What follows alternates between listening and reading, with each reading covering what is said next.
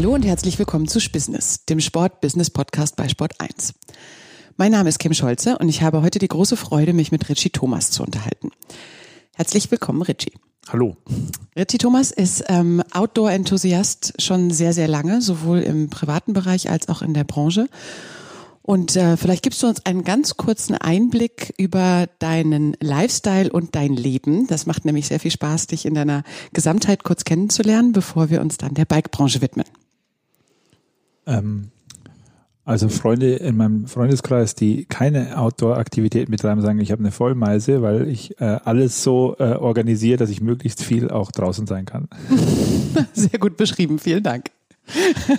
Wir sprechen heute in unserem Podcast gemeinsam über die Bike-Branche im Bereich Handel und Retail. Wir schauen uns an, was sich im Tourismus verändert hat und wir sprechen auch über die gesellschaftlichen Entwicklungen.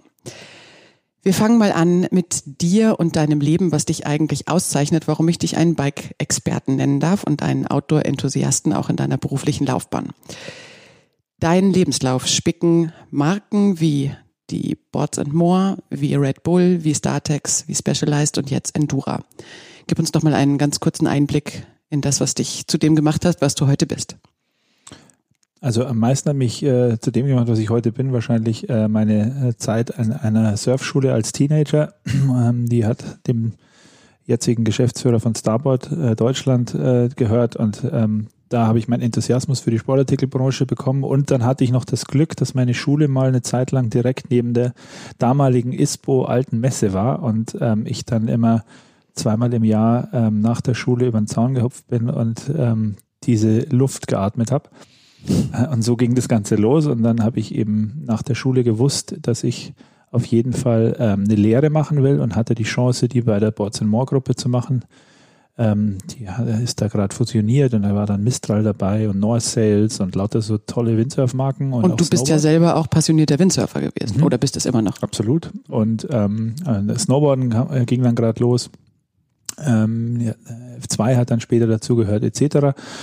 Und ähm, konnte da eine Lehre machen und äh, zum großen Außenhandelskaufmann und durfte wirklich alle Facetten durchlaufen. Äh, war echt eine super Ausbildung und habe dann dabei festgestellt, dass ich mich äh, Richtung Marketing und Vertrieb entwickeln möchte und bin dort übernommen worden und war dann im Außendienst tätig ähm, lange Zeit.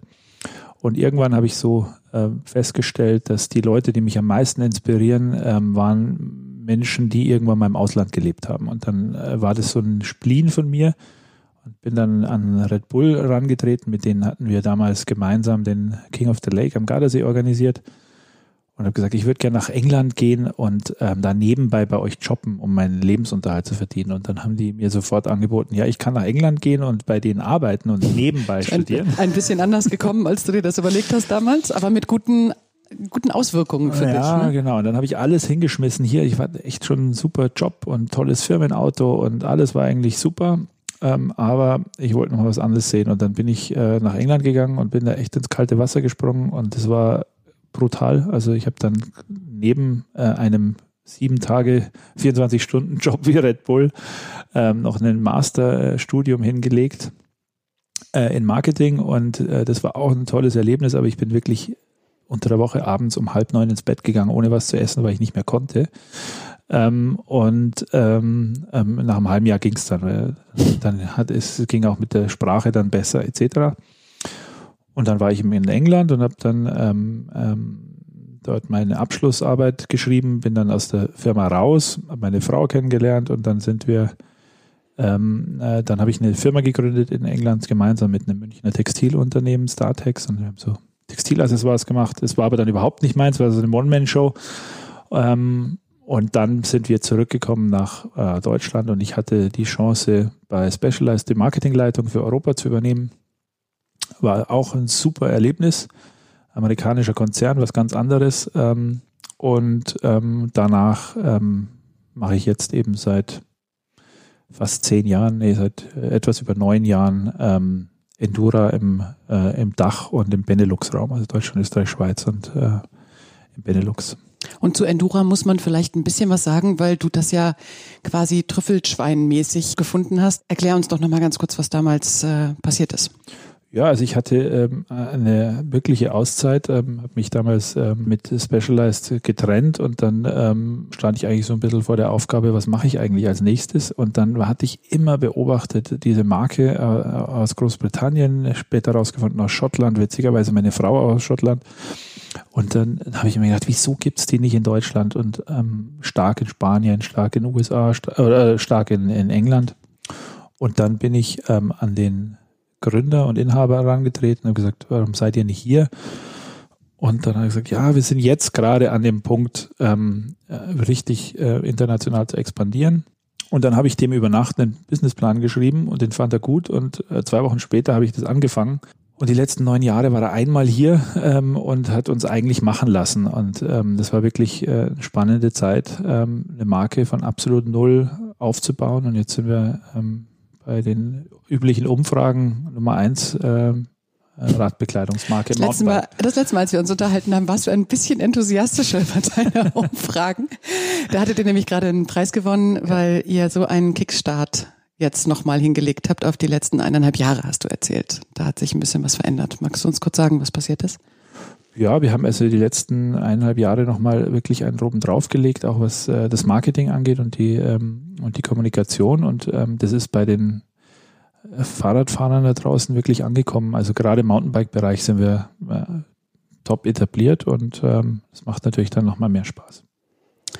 Ich glaube, wir sind ähm, wahrscheinlich jetzt gerade an einem Punkt, bei dem man sagen kann, wenn es überhaupt Gewinner gibt oder wenn es äh, Strömungen gibt, die sich abzeichnen, die auch zumindest für die Branche im Bereich Outdoor und Sporthandel sich positiv entwickelt haben, dann kann man die Bike-Branche dazu zählen. Mhm. Wir gehen jetzt mal davon aus, dass wir Branchenexperten als Zuhörer haben, viele, die sich auskennen, aber kannst du uns einmal aufgrund deiner vielschichtigen Expertise einen Einblick geben, was, was beschäftigt denn gerade die Bike-Branche? Worum geht's? Ja, also zum einen ist es so, die Gesellschaft sagt äh, im Moment, ja, also wenn man mit externen Leuten spricht, ich sag, Rad geht ja durch die Decke. Und es stimmt, ja, der Rad geht durch die Decke, aber ähm, Radenthusiasmus ist eigentlich die letzten Jahre sehr flach geblieben. Also das ist nicht extrem gewachsen. Ähm, ähm, es ist jetzt während der Krise gewachsen, weil die Leute einfach sich beschäftigt haben. Aber vorher war es eigentlich so, dass der, der, der High-End oder der Sport, äh, sportliche Markt war relativ äh, gleichbleibend. Da kam natürlich dann E-Bike dazu und so weiter. Was wächst, ist der, ist der, der urbane und der Massenmarkt und als alternatives Fortbewegungsmittel. Und äh, was auch wächst, ist der Tourismus ähm, und, ähm, und jetzt kam eben dieser Katalysator, ähm, muss man wirklich sagen, mit, ähm, mit der Krise und ähm, das hat allen Bereichen geholfen. Also egal ob jetzt Rennrad oder Mountainbike oder E-Bike oder äh, City Urban, alles ähm, ist auf Rad abgefahren und das hat auch wirkliche Spuren im Handel hinterlassen, nicht nur positive. Ähm, aber grundsätzlich haben alle äh, unglaublich äh, dran gearbeitet und, und, und äh, Umsätze geschoben. Aber ähm, jetzt geht es natürlich auch darum, die Leute bei der Stange zu halten und ähm, den Enthusiasmus weiter zu bedienen. Und da ko kommen wir an viele Probleme, ähm, gerade in Deutschland, vielleicht in Deutschland mit am meisten. Wir sind einfach eine Autonation, die noch nicht zur Fahrradnation geworden ist, äh, wie andere Länder in Europa. Und ähm, und das äh, ist, merkt man eben in der Stadt. Also wir sitzen jetzt hier in München. Ähm, ich fahre sehr, sehr ungern durch München mit dem Fahrrad. Ich habe immer Angst. Ähm, und ähm, es gibt Städte wie Amsterdam oder Kopenhagen oder in, in Italien inzwischen sogar Städte. Da macht es einfach wirklich Spaß. Ja. Ähm, und dasselbe gilt im, im, im Freizeit- und Tourismusbereich. Also wir haben viel zu wenig Infrastruktur für die ganzen Mountainbikes, die verkauft werden. Ähm, also es gibt äh, ganz wenige Trailparks. Also ich spreche jetzt, sage jetzt ganz bewusst nicht Bikepark, weil das ist immer das, was äh, äh, alle dann äh, sofort assoziieren, sondern ich rede von Trailparks und da sind andere Länder uns Welten voraus, egal ob jetzt Italien, Spanien, ähm, aber vor allem Großbritannien, die eben in, in ganz normalen Mittelgebirge 400 Höhenmeter Unterschied unglaubliche ähm, Erlebnisse schaffen können und Touren schaffen können ähm, und bei uns ähm, ist der Kampf um jeden Meter für den Fahrradfahrer ist ein politischer. Bleiben wir ganz kurz bei den Tourismusentwicklungen, bevor wir dann nochmal zum Handel und zu den urbanen Entwicklungen gehen. Für den Tourismus bedeutet jetzt ja eine andere ähm, Regionalität auch eine Verschiebung von den Angeboten. Und das, was du sagst, für die vielen Mountainbiker gibt es eigentlich gar nicht genug Strecken. Wer sind denn die Akteure und was sind denn die Herausforderungen beziehungsweise die Probleme? Also die Akteure, das ist, da, da geht es ja schon mal los, dass das ähm, jeder Landkreis für sich anders einschätzt, wer der Akteur ist.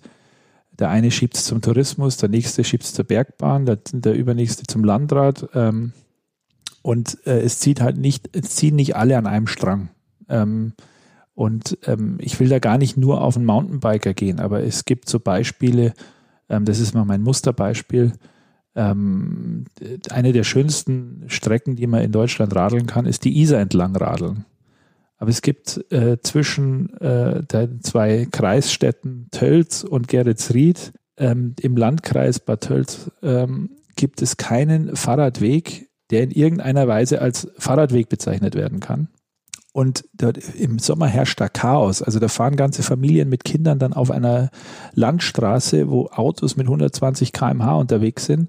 In Kurven fahren die dann hintereinander und es passiert nichts. Also es passiert gar nichts. Also es interessiert auch niemanden. Also es, es passiert keine städtepolitische Entwicklung. Genau. Es wird auch gar nicht drüber gesprochen. Also es ist gar nicht auf der Agenda. Und dasselbe ist dann im Mountainbike-Bereich. Also ich bleibe jetzt vielleicht mal ganz kurz da in Südbayern, aber das gilt für viele Bereiche. Ich habe noch ein paar andere Beispiele gleich, die aber auch gute, es gibt auch sehr gute Entwicklungen, äh, das muss man auch sagen. Aber ähm, wenn man äh, jetzt ähm, gab es diese ähm, Tendenzen im Sommer, dass äh, Overtourism stattgefunden hat und die Leute sich darüber beschwert haben, lokal, was da los ist und aber nichts gemacht wurde. Also es wurde überhaupt auch nicht irgendwie geregelt oder gesagt, wir bauen jetzt äh, Wege, dass die Leute eben vernünftig fahren können. Es wird niemand stoppen. Also die Leute haben jetzt ihr Rad gekauft und die wollen zum Fahrradfahren gehen und jetzt muss man sich auch um diese kümmern und Angebote schaffen und es ist auch jeder bereit dafür zu bezahlen oder ähm, dann auch zu konsumieren vor Ort und so etc. etc. Und da da stecken eine Menge Potenziale drin. Ne? Also ist ja eigentlich dein Aufruf schon auch an die Tourismusverbände, sich mit den verschiedenen Fahrradakteuren, wozu ich dann Marken und natürlich auch Händler zähle, sich da neue Wege zu überlegen ja, wie man das miteinander anders aufstellen könnte. Genau, also da gibt es Bestrebungen, äh, leider von der Industrie viel zu wenig. Also die, wir müssen als Industrie auch viel mehr machen, absolut. Ähm, also es gibt ja Fahrradhersteller, die weit über eine halbe Milliarde Umsatz machen jedes Jahr. Und, ähm, über wie viele Fahrräder sprechen wir denn, wenn man jetzt mal vergleicht zwischen selber Status 19 und jetzt Herbst 20? Wie viele Fahrräder verkauft wurden? Ja, wie viel Wachstum dazwischen da ist. Zwischen oh, ähm, Gibt, also gibt es noch keine aktuellen Zahlen, aber ähm, das ist auch ein bisschen begrenzt gewesen aufgrund der Verfügbarkeiten, aber es ist auf jeden Fall mindestens 30 Prozent mehr. Mhm.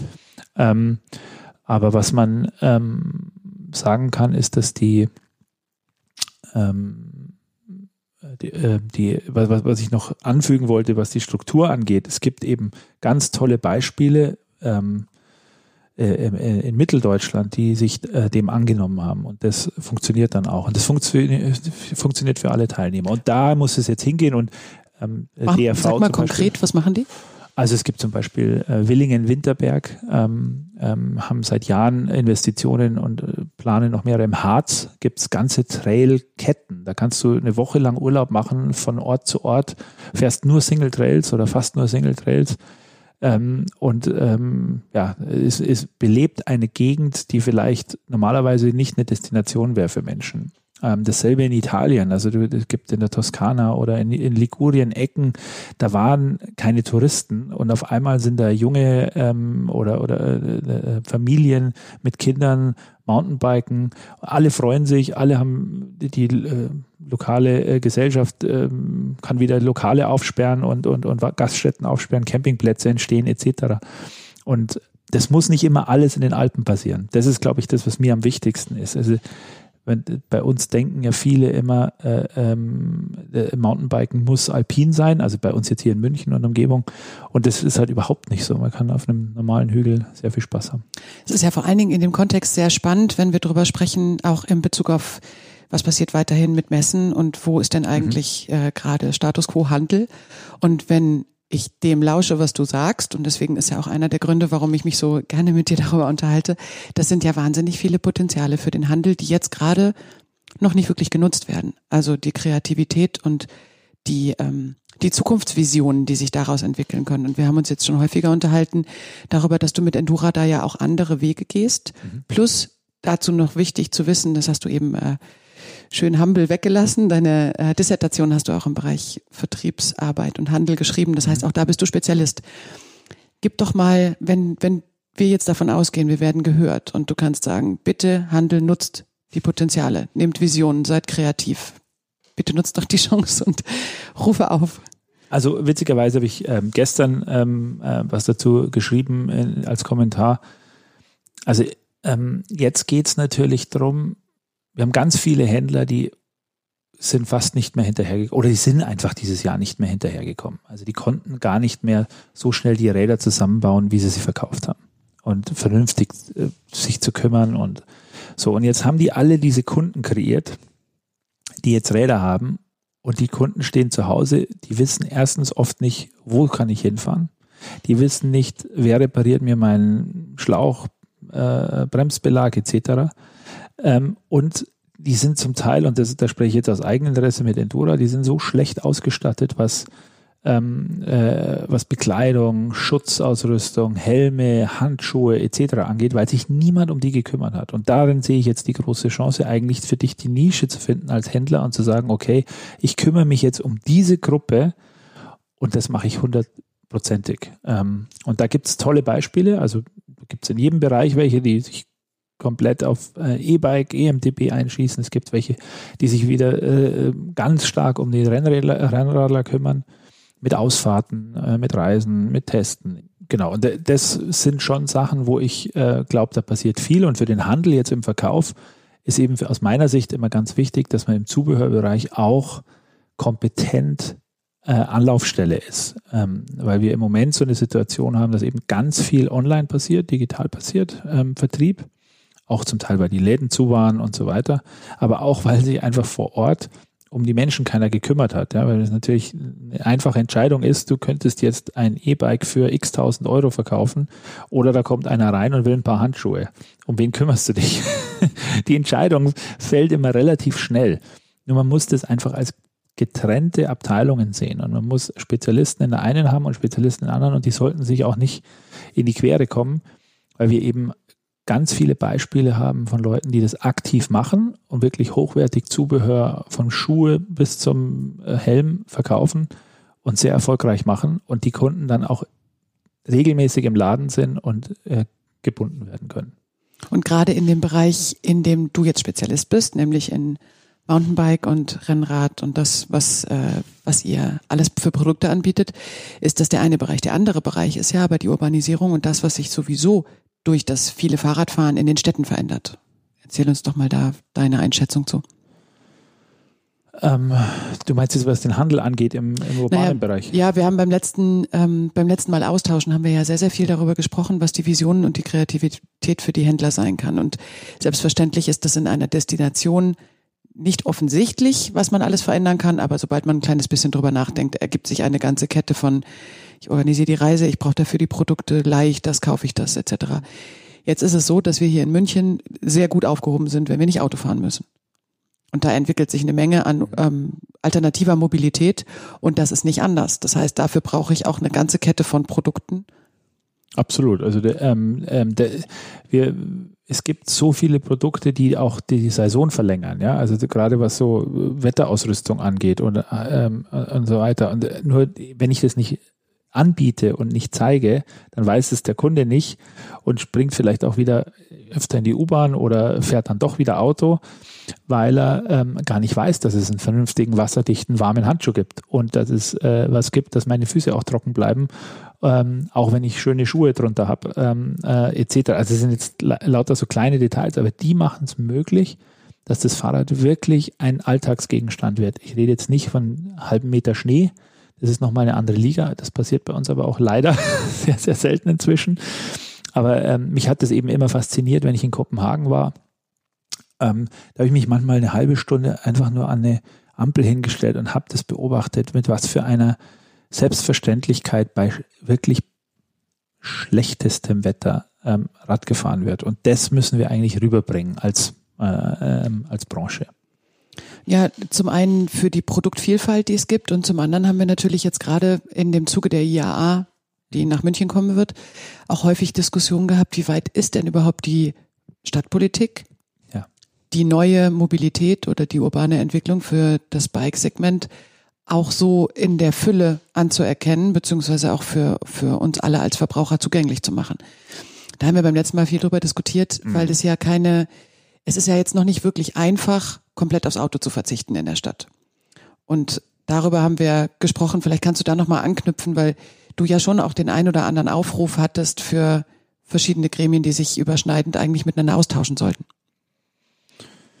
Ja, also, ähm, also was die Infrastruktur jetzt, München ist einfach aus meiner Sicht ein super Beispiel. Erstens ist es eine Stadt, die Geld hat. Also es ist ja nicht so, dass äh, äh, kein Geld da wäre, aber es hat, hat einfach über Jahre verschlafen, die Infrastruktur zu schaffen oder auch mal zu verstehen, was ist eigentlich nötig oder was brauche ich dafür. Ähm, das ist meine Außenwahrnehmung. Dann gab es eine, und das ist eigentlich das, was dann in der Branche ankam, dann gab es eine Riesenkampagne. Ähm, also auf, auf, jeden Fall gab es eine Überschrift, ähm, als führende Fahrradstadt in Deutschland. Und ähm, ich habe äh, nur gedacht, das kann ja wohl nicht wahr sein, ähm, dass sich eine Stadt wie München auf die Fahne schreibt, sie wären Fahrradstadt. Ja? Also das ist einfach nicht, äh, nicht vorhanden aus meiner Sicht. Das hat sich jetzt ein bisschen verändert, ähm, die letzten Monate. Und, ähm, und da, da muss einfach noch viel mehr passieren. Wie wäre denn jetzt aus deiner Sicht ein idealer Weg in, in der Branche, Outdoor-Sportartikel, auch mit Einfluss zu nehmen in die Stadtpolitik, die jetzt natürlich, wie du sagst, das betrifft nicht München, sondern das betrifft ähm, eine insgesamt ja. sehr weite Entwicklung. Aber was könntest du dir denn vorstellen, kannst du dazu beitragen? Du bist mitten in der Branche, du weißt, was die Menschen brauchen, damit es einfacher wird, easy access, hast keine Hürden mehr zu sagen, jetzt kann ich mal probieren für eine gewisse Weile. Also ich glaube, beim letzten Mal habe ich äh, ähm, wie wir zusammensaßen, habe ich auch haben wir über die über die Lobbywelt äh, in der deutschen Politik gesprochen. Ja. Und ähm, das äh, ist wirklich was, was wir komplett verschlafen haben. Also wir haben einfach als Branche uns immer irgendwie so als Sportnische gesehen. Es gibt jetzt viele junge Leute, die in der Branche arbeiten, die verstehen gar nicht, was ich meine, aber früher war äh, eine Messe bei uns äh, in Friedrichshafen ähm, äh, immer. Und dort, äh, ähm, das war eine Party ähm, zu 80 Prozent und dann wurde ein bisschen Business gemacht und inzwischen ist es halt wirklich ein ernstes Geschäft, aber wir haben uns politisch überhaupt nicht erarbeitet, dass wir eine Stimme in Berlin haben dass wir eine Stimme auf Landesebene haben. Also wir haben in Bayern wirklich mit die größten Fahrradmarken, die auch hier produzieren und arbeiten und, und Arbeitsplätze schaffen. Und das kriegt die Gesellschaft nicht mit. Und das ist wirklich schade, ähm, ähm, weil wir müssen einfach versuchen, einen mindestens denselben Stellenwert in der Kommunikation ähm, zu bekommen wie, wie, wie das Automobil. Das ist mein, mein großes Ziel. Ähm, ähm, und da sind wir am Anfang und da, da muss ich mir selber auch den Schuh anziehen, da muss ich auch selber mehr machen. Aber das ist was, was wir alle absolut verschlafen haben und uns und immer hinten anstehen, ja. Ich glaube, in dem Moment, wo sich das auch in die Klimadiskussion mit einbindet und da hast du mit Endura ja auch eine Menge verändert, beziehungsweise bist in verändernden Prozessen dran, die sich dann auf die Zirkularität, auf Produktentwicklung und ähm, Produktbeschaffung beziehen. Aber selbstverständlich ist Bike erstmal grundsätzlich ein Zusatzbestandteil für eine nachhaltigere Entwicklung, wenn wir äh, alle uns an die eigene Nase fassen und vielleicht mhm. auch manchmal aufs Auto verzichten können. Möchtest du nochmal einen Einblick geben zu dem, weil die, die Inspirationskraft, die von Menschen wie dir ausgeht, gerade in dem Bereich nachhaltige Entwicklung für Marken. Es ist ganz, ganz häufig für Marken nicht einfach zu sagen, okay, wir stellen jetzt Prozesse um oder wir beginnen in mhm. Nachhaltigkeit zu agieren.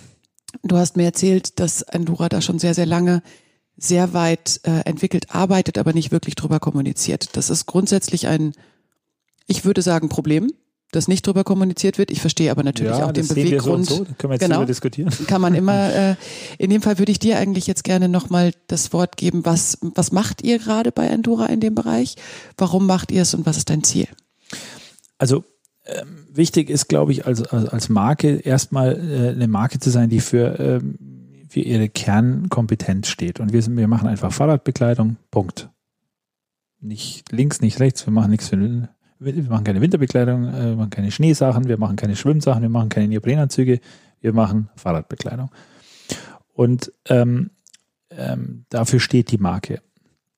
Aber wir haben eine gesellschaftliche Verantwortung. Und das war wirklich interessant, die letzten neun Jahre ähm, zu sehen, wie wir uns verändert haben und wie wir anders Entscheidungen treffen inzwischen. Ähm, und ähm, da sind wir auch angeregt worden durch andere Marken im Markt, muss man auch ganz klar sagen. Also es ist sicher nicht wir die, die, die ersten gewesen, aber wir haben ziemlich konsequent gehandelt. Also wir haben bestimmte Behandlungsprozesse geändert, um ähm, um äh, sehr belastbare Dinge zu eliminieren. Ähm, viel früher als andere. Äh, wir haben ähm, was die Beschaffung angeht, ähm, für, äh, fast vollständig Luftfracht eliminiert. Ja, das ist war was, was war selbstverständlich. Das kann man sich jetzt gar nicht vorstellen. Ich meine, früher ist zum Teil sind Produkte geflogen worden. Da, wenn man sich das jetzt vorstellt, das ist unglaublich. Ähm, dann ähm, gibt es natürlich auch die, die, die Dinge im Kleinen, im eigenen. Aber was uns am meisten äh, beschäftigt hat, ist eigentlich, wie viel wir gelernt haben und wie viel einfach, äh, wie viel man tut, was eigentlich im Großen Ganzen ganz wenig bringt. Und das Kernproblem, und ähm, das wir haben, das Nummer eins Problem vor allem anderen, ist die CO2-Belastung. Alles andere sind auch Probleme, die auch ihre Berechtigung haben, aber die CO2-Belastung ist unser Hauptproblem. Und das haben wir für uns als Marke auch herausgearbeitet. Und auch das können wir nur bis zu einem gewissen Grad beeinflussen weil wir können nicht beeinflussen, ähm, wo die äh, Fabrik in Asien äh, den Strom herbezieht. Um, und das ist der, das ist der Hauptfußabdruck ja, bei der Produktion. Ähm, wir können nicht beeinflussen, ähm, ob der Zug mit Elektrostrom fährt oder mit Kohlestrom oder wie auch immer. Und wir sind dann irgendwann so weit gegangen, was können wir als Marke machen? Und wir haben uns dann auf die Fahne geschrieben, wir pflanzen jedes Jahr eine Million Bäume. Es klingt sehr simpel, so ein bisschen wie so ein, und das, ähm, also bei uns heißt es One Million Tree Initiative. Und wenn man sich dann damit auseinandersetzt und mal recherchiert, was bringt es eigentlich, ähm, dann bräuchten wir, ich weiß nicht mehr die genaue Zahl, ich glaube, es müssten 200.000 Firmen unserer Größe müssten dasselbe tun und wir würden wirklich eines der größten Probleme der Welt neutralisieren. Und das sind so Themen, die uns dann beschäftigt haben und wo, denen wir uns verschrieben haben. Aber müssen wir da jetzt als Marke jeden Tag drüber reden? Das ist die große Frage, glaube ich, die wir zwei diskutieren können. wir können sie diskutieren dann sicherlich und hoffentlich sehr bald in einem Nachhaltigkeitspodcast. Mhm. Aber ähm, mein, mein Wille darüber zu reden ist ja nicht jetzt in dem Fall, wenn wir beiden darüber sprechen, ähm, dass du da in Greenwashing-Richtung gehen sollst oder auch dich damit nicht wohlfühlst, sondern vielmehr zu sagen, jeder, der kann in seinem kleinen und großen Bereich, mhm. sollte sich darüber Gedanken machen und auch Dinge tun. Und dementsprechend ist das, was ihr tut mit One Million Tree, ja zumindest eine Inspiration und auch ein paar Sätze wert, Wäre nur noch die Frage, ist das eine Initiative, die ihr speziell mit Endura macht oder könnten sich auch andere Marken andocken? Nein, das ist eine weltweite Initiative. Wir sind eine von vielen und ähm, das kann jeder machen. Äh, das kann man auch privat machen, muss man nicht nur als Unternehmen machen. Ähm, und wir machen auch noch äh, kleinere Projekte in UK, wo wir dann äh, auch äh, ähm, ähm, Tree Initiatives in Schottland machen, was auch ein Riesenproblem ist, weil das alles mal abgeholzt wurde. Ähm, witzigerweise ist es ähm, tausendmal schwerer in Schottland einen Baum zu pflanzen als in, in Afrika. Ähm, aber das steht auf einem anderen Blatt Papier. Aber es ist nicht die einzige Initiative. Was mir eben wichtig ist, dass wir als Marke ähm, anders nachdenken, einkaufen, handeln, weniger fliegen, mehr Meetings digital machen etc. Es sind ganz viele, viele Facetten und diese Veränderung finde ich einfach schön. Die ist nicht immer einfach. Ähm, aber die äh, am, am, Ende des Tages ist, äh, sind, sind alle mit Begeisterung dabei. Ihr habt auch Athleten, die das mittragen. Ne? Die bekannteste Stimme beziehungsweise das bekannteste Gesicht ist wahrscheinlich Danny McGaskill. Ja, und äh, Rachel Atherton ist die, die äh, für, für, die war das ganz wichtig. Also das ist die größte Mountainbikerin wahrscheinlich der letzten wahrscheinlich immer, äh, vor allem im Downhill-Bereich. Und ähm, die beschäftigt es sehr, dass sie durch die ganze Welt fliegt. Ähm, will jetzt nicht für sie sprechen, aber ich weiß, dass es für sie ein Riesenthema ist. Und ähm, die ist ganz begeistert, was wir machen, ja. Ist bestimmt dann auch spannend im weiteren Verlauf. Also wir haben jetzt äh, in vielen Initiativen bemerkt, dass sich auch Influencer umstellen in Richtung von Sinnfluencern, die dann eben auch sagen, wie viel vertrag ich denn für meine eigene Sinnhaftigkeit an Reisen, an äh, Digitalnutzung und so. Also da wird sich wahrscheinlich in den nächsten Monaten auch ziemlich viel tun. Werden wir sehen. Noch vielleicht ein paar Einblicke zu dir. Wir haben eine Rubrik in unserem Podcast. Wie konnte mir das passieren? Sowohl im Positiven wie auch im Negativen. Und da hätte ich natürlich gerne ein kleines bisschen deine Offenheit, die ich von dir kenne. Mhm. Das sind äh, fünf kurze Fragen mit kurzen Antworten und wir bekommen einen kleinen Einblick in Richies Kopf und Leben. Dein peinlichster Business-Moment.